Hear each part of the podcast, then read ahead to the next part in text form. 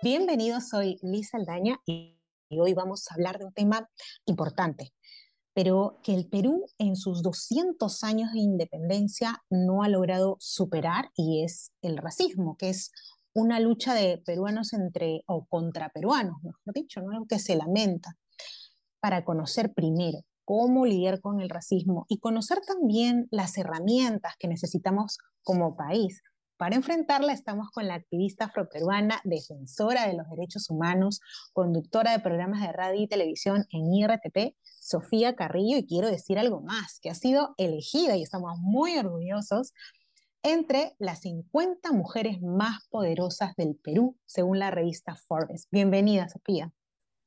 Muchas gracias, Liz, por la invitación. Un gusto poder compartir con ustedes y sobre todo plantear reflexiones que nos orienten a un cambio como sociedad que es al que aspiramos. Exacto, Sofía. Y el racismo es un problema que todavía arrastramos como sociedad. Y el racismo está en, en los múltiples discursos, en las conductas que de alguna manera evidencian que existe discriminación, que excluimos a las personas o algunos grupos, ¿no? En tu experiencia como activista, ¿cuán común es ser víctima de racismo en el Perú? Mira, creo que es interesante plantear algunas diferencias en torno a cómo se manifiesta el racismo, más eh, sensibilizados quizás cuando la expresión del racismo es dada a través de los insultos, de las agresiones verbales. Entonces, allí decimos, sí, hay una agresión racista, pero no nos damos cuenta que el racismo es mucho más que eso, es estructural por ejemplo, se manifiesta en la manera como tenemos o no posibilidades de acceder a un empleo. No habrá ya un cartel como sucedía hace algunos años, en la etapa incluso que yo empecé a buscar trabajo, que decían, eh, se tiene reserva de admisión en el momento de ir a un lugar o para ir a un trabajo te decían de buena presencia.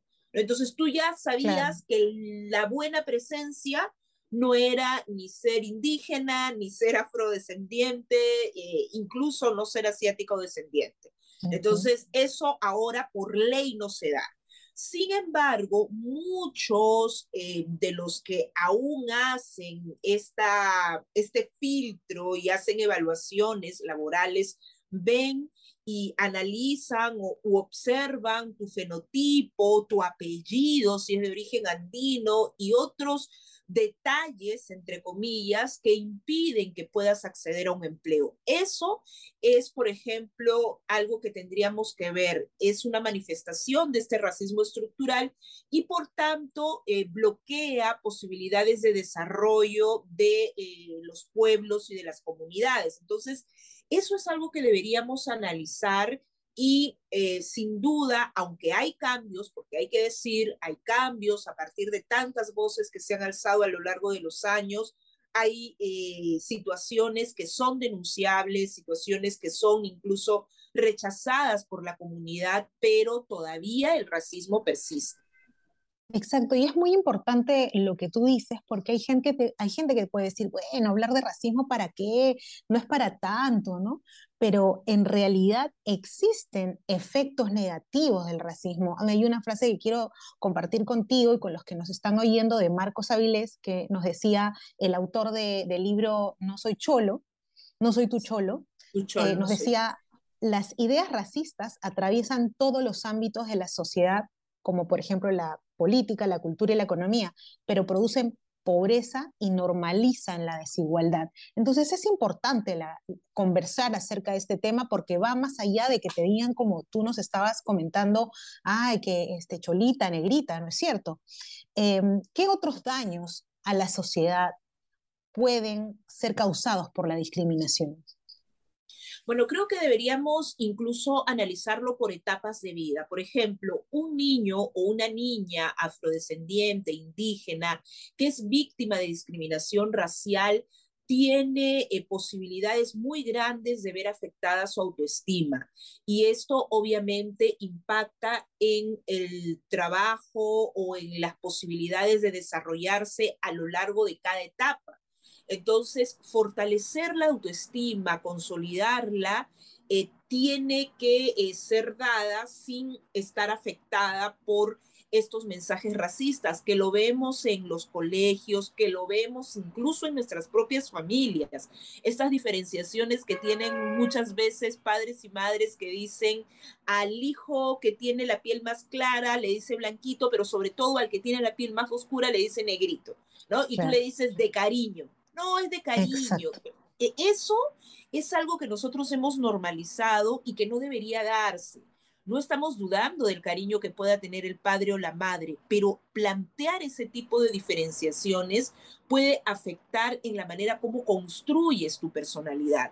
Porque en qué momento ese niño o esa niña va a diferenciar o va a estar segura de que por ejemplo, tiene derecho a defender su nombre y que cuando vaya al colegio o cuando esté en el trabajo no tengan por qué asumir que le digan negrita, negrito, ¿no? Entonces, esas cosas, aunque parezcan eh, demasiado banales, son importantes. Entonces, aquí ya estamos viendo una afectación.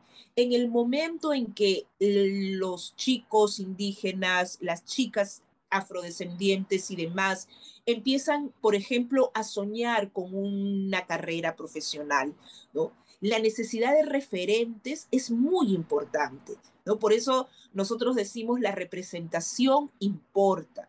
Si tú ves que solamente las personas, como ocurría antes, afrodescendientes, mujeres afrodescendientes, tenían que dedicarse a la cocina, al baile o al deporte, entonces hay allí una limitación en torno a lo que tú puedes aspirar distinta no porque esté mal ese tipo de, profesiones, de oficios o de prácticas, sino porque no te pueden restringir y a partir de eso no pueden construir estereotipos. Entonces, eso es algo que tendríamos que conversar mucho más, que deberíamos analizar. Necesitamos también tener una mayor representación política en eh, los distintos espacios, de afrodescendientes y de personas indígenas. Eso es algo que no se da. Y no es que la gente de nuestras poblaciones no quieren participar, sino simplemente que el imaginario colectivo está construido pensando en que afros e indígenas no tienen necesariamente capacidades intelectuales, profesionales para poder asumir, por ejemplo, un cargo político. Entonces, allí empiezan todas estas limitaciones y todas estas barreras que hacen que en estos momentos, por ejemplo, sepamos que si hablamos de pobreza, eh, personas blanca mestizas, 16 de cada 100 personas blanca mestizas se eh, encuentran en situación de pobreza. Pero si hablamos de personas afrodescendientes, hablamos de 30 de cada 100. Si hablamos de indígenas amazónicos, estamos hablando de 40 de cada 100. Entonces, allí estamos identificando también las barreras, las brechas sobre todo. E, es que los afros no quieren trabajar, no es que no quieren ganar más, no es que no quieren ir a la universidad, simplemente es que las dificultades son mayores. Y es algo que deberíamos entender y sobre todo que el Estado debe reconocer y a partir de eso plantear acciones afirmativas que permitan que el suelo esté más parejo. Necesitamos emparejar el suelo. Exacto. Necesitamos que partir tú, del mismo lugar. Ahora que tú nos hablas de representación, ¿cuán importante ha sido, por ejemplo, para que la gente sepa, que tú fuiste, ¿no? que tú hayas sido em, la primera periodista deportiva uno que es mujer, ¿no es cierto? Y ahí ya nos abriste a todas, a todas un espacio, pero a la mujer también afrodescendiente. ¿Cuán importante fue que tú seas la primera periodista deportiva en un mundo que además eh, se ve como, como un núcleo de hombres, ¿no? Se creía, ¿no? Que esto es solo, solo para hombres. Entonces, ¿en cuánto también crees que ha evolucionado la presencia de la mujer afroperona en este sector de la comunicación? Sí, la primera periodista eh, mujer en narrar partidos de fútbol. En narrar partidos. Mujeres eh, que, había, que habían incursionado en deportes, había, pero poquitas, pero habían algunas. Pero narrar fútbol en el Perú no había habido ninguna. Entonces, para mí fue importante porque yo creo que además de la lucha contra el racismo, hay una lucha contra el machismo porque sabemos que somos una sociedad machista, que somos una sociedad que lamentablemente se jerarquiza y se construye a partir del machismo y del racismo. Para mí fue sumamente importante, además que, digamos, estaba en mis inicios, tenía menos de 20 años, eh, era difícil también porque no faltaron burlas, no faltaron faltó, eh, faltaron personas que, que decían que eso era imposible, que no era adecuado, que una mujer no debería narrar fútbol y, llegué a narrar fútbol profesional, narré eh, sobre todo también eh, partidos de segunda división y fútbol de mujeres, que en esa época ya estábamos luchando para que las mujeres puedan desempeñarse en el fútbol eh, y hasta el momento vemos que esto no cambia, ¿no? Lo vemos en, en el momento en que analizamos los ingresos eh, ¿no? Eh, monetarios. Entre los futbolistas mujeres y hombres. Claro, entre los futbolistas hombres y, y las futbolistas mujeres. Entonces, todavía falta muchísimo por hacer, pero a mí me parece importante eh, hablar sobre todo de que la lucha que cada una de nosotros tenemos, o por lo menos particularmente tengo, es hacer que no, no es que yo sea la primera lo más importante, lo importante es que hayan más personas, ¿no? Que yo no sea la única. Podré, podré ser la primera, pero no seré la única. Y ahora vemos a chicas que están narrando fútbol, que están en el ambiente deportivo. Ya los canales de televisión deben tener una comentarista. Muchas veces la siguen relegando a leer alguna nota o a ver las estadísticas, ¿no? Pero también hay algunos que están cambiando. Entonces, eso es sumamente importante porque necesitamos estar en todos los espacios y no porque nos estén haciendo un favor, sino es nuestro derecho. Si somos más del 50% de la población, debemos también eh, ver esto reflejado en los distintos ámbitos.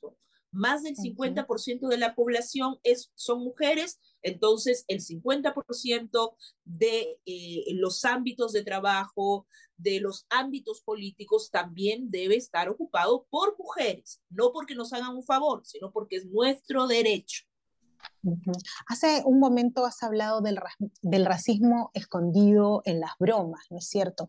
Creo que muchos hemos sufrido, yo soy afrodescendiente también, y he sido también víctima de estas pseudobromas, de apodos de cariño, ay, mi negrita, mi tal, ¿no? Mi padre siempre me enseñó, y yo enseño a mis sobrinos, que todos te tienen que llamar por tu nombre, para algo te pusieron un nombre, ¿no es cierto?